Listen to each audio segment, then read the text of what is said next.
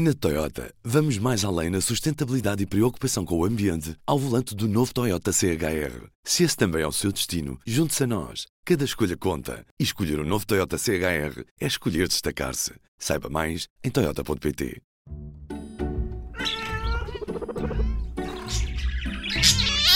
Cuidado com pets. Olá, eu sou a Ana Isabel Ribeiro. Estamos de volta para mais um episódio do Cuidado com o Pet. Desta vez vamos falar sobre idas à praia com os nossos cães. Que cuidados é que devemos ter? A médica veterinária Helena Frias tem várias dicas para te dar, mas também explica que o calor e o sal podem prejudicar a saúde dos animais. A primeira coisa que deves fazer antes de uma ida à praia é levar o teu cão ao veterinário. É importante teres a certeza que as vacinas e desparasitações estão todas em dia.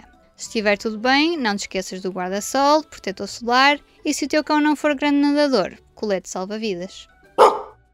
Helena, que cuidados é que devemos ter quando levamos os nossos cães à praia? A praias que o permitem, claro. Exato. Um para já, eh, além dos cuidados de saúde eh, a ter com os animais, eh, realmente é muito importante verificar se a praia onde pretendemos levar, seja ela portanto, uma praia fluvial ou uma, uma, uma, praia de mar, permite a presença de animais de estimação.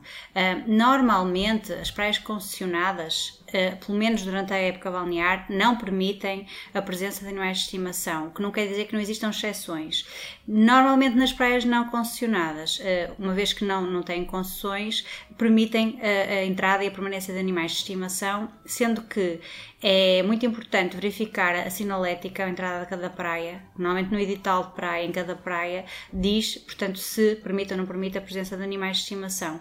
Também se pode consultar uh, sites próprios, como a Eh, um, que normalmente também disponibilizam esta informação. Portanto, isto é uh, um, primeiro passo para saber se a experiência que vamos ter na praia com, com o nosso campo, normalmente vamos com cães, não é?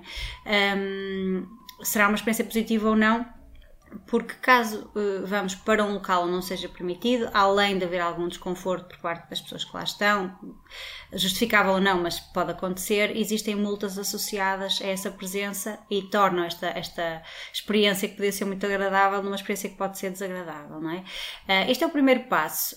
Um, depois, é preciso ter muito cuidado com a saúde, quer com, com a reação ou possibilidade de reação que possa haver no nosso animal de estimação, dependendo da sua idade e condição clínica. Um, quer depois, mesmo o animal estando saudável, não tendo nenhuma, uh, portanto, morbilidade ou algum problema de saúde, uh, depois é preciso ter cuidados, quase como se tem com uma criança. Eh, porque eles são extremamente sensíveis ao calor e têm também algumas sensibilidades eh, de, outro tipo. Portanto, a primeira coisa é ver o estado de saúde do nosso animal, é fazer um check-up no médico veterinário uh, para ver se as vacinas estão em ordem, bem como a desparasitação interna e externa, para que eles não vão levar, lá está, parasitas como os exudídeos ou as carraças, não é? pulgas ou, ou outro tipo de parasita para o areal, um, e, interno também, desparasitação interna, a vacinação e ver se está tudo bem com o nosso animal animal. Por exemplo, se for um animal que tem alguma uh, patologia associada, um, associada à idade ou, ou, algo do género, não será aconselhável levá-lo à praia, pelo menos uh, naquelas, portanto, durante um período extenso de tempo e muito menos nas horas de maior calor. Se for muito jovem, muito jovem, um cachorro também não é aconselhável. Uh, um cão idoso, mesmo, mesmo sem nenhuma doença associada, não é aconselhável. Um cão braquicéfalo, por exemplo, são cães que têm mais dificuldade a nível respiratório e a lidar com o calor, uh, mais facilmente sofrem golpes de calor ou têm problemas respiratórios. Talvez não seja aconselhável ou não seja a melhor atividade para desenvolver com eles. Mas, estando tudo ok a nível de saúde e, por exemplo, um, um cão de pelo comprido ou um cão de, de, de, pele, de pele ou pelo muito claro vai rapidamente, portanto, sofrer mais os impactos do calor e do sol. Mas estando tudo correto e estando tudo certo com o nosso animal, é preciso ter os cuidados básicos. Primeiro, um, assegurar que um, ele tem uh, uma sombra disponível.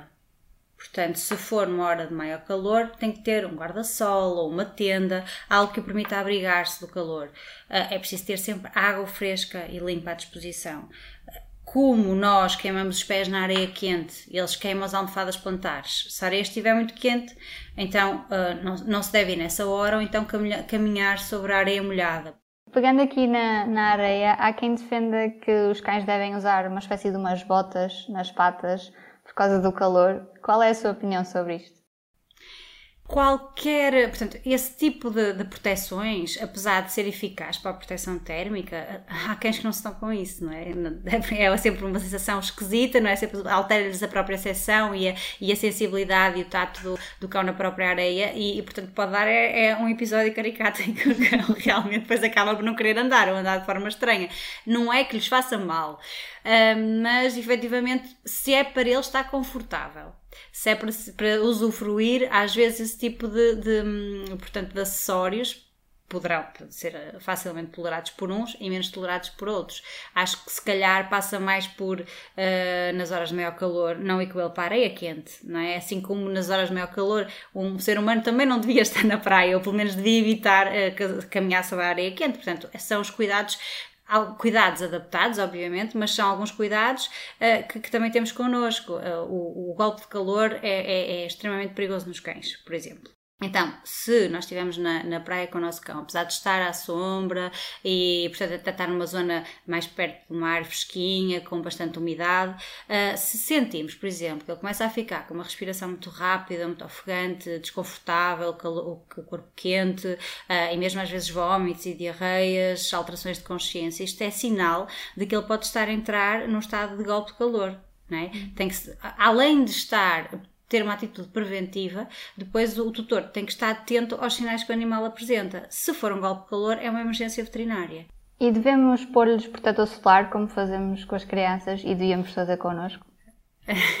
Sim, acho que principalmente se o cão for um cão de, de pele é, mais clara, uh, pelo mais fino, aquela pele mais rosada, uh, sim, é, na zona do pelo é complicado, mas pelo menos as zonas mais expostas, como o nariz, o focinho, as orelhas, uh, é importante usar um protetor específico. É? Nem todos os protetores solares são utilizáveis em cães, portanto, trate-se aconselhar com o seu médico veterinário.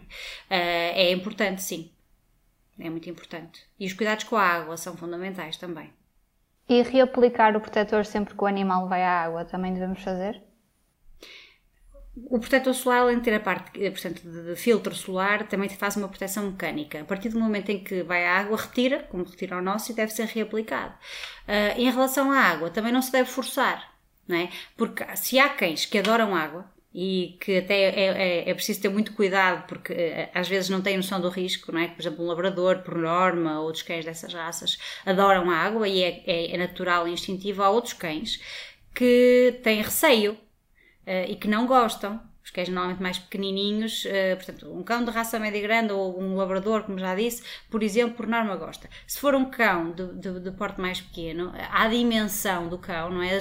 o mar é imenso, as ondas são assustadoras, não vale a pena forçar, portanto, tornar uma experiência positiva e negativa, porque para os donos é muito divertido ir para a água, para os cães pode não ser. E também há coletes salva-vidas próprios que se podem usar caso o dono tenha algum receio de que ele vá e que, que, se possa ver um bocadinho aflito com a ondulação, também há coletes próprios que se pode colocar e assim o dono fica mais descansado. E o que é que acontece quando os cães vão à água e depois ficam com a areia e o sal no pelo? Podem provocar erupções cutâneas ou algumas alergias, algumas reações a posteriori, portanto convém retirar. Assim como é importante apanhar o cocó do cãozinho quando se vai à praia. Portanto, não só a parte não é, do que é que está na praia que pode um, provocar alguma irritação algum, algum, algum perigo nos nossos animais, ter também noção de que, como é um espaço público, assim como qualquer outro espaço público, uh, e que para todos possam usar, pessoas e animais, e que, que, que, possam usar de forma tranquila, devem levar o saquinho, o cãozinho faz um cocó, apanhar o cocózinho, deitar no, no, no, na papeleira ou dispensador próprio, um, para que, que, que, a praia, o nosso espaço, o espaço de todos, não fique contaminado e até possa ser veículo de doenças, porque Uh, apesar de estar corretamente desparasitado, poderá sempre haver transmissão de alguma, algum parasita que tenha um, um, potencial não só de transmissão entre cães, mas também entre cães e pessoas, que são os tais parasitas com potencial zoonótico, um, uhum. para que a experiência seja agradável para todos. A conversa com a veterinária Helena Frias fica por aqui. Para sugestões de temas, o e-mail é isabel.ribeiro.público.pt. Este episódio foi produzido, como sempre, com a ajuda da Ana Zayara.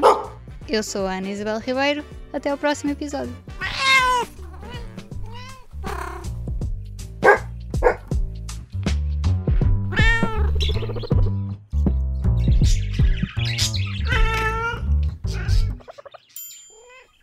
Público fica no ouvido.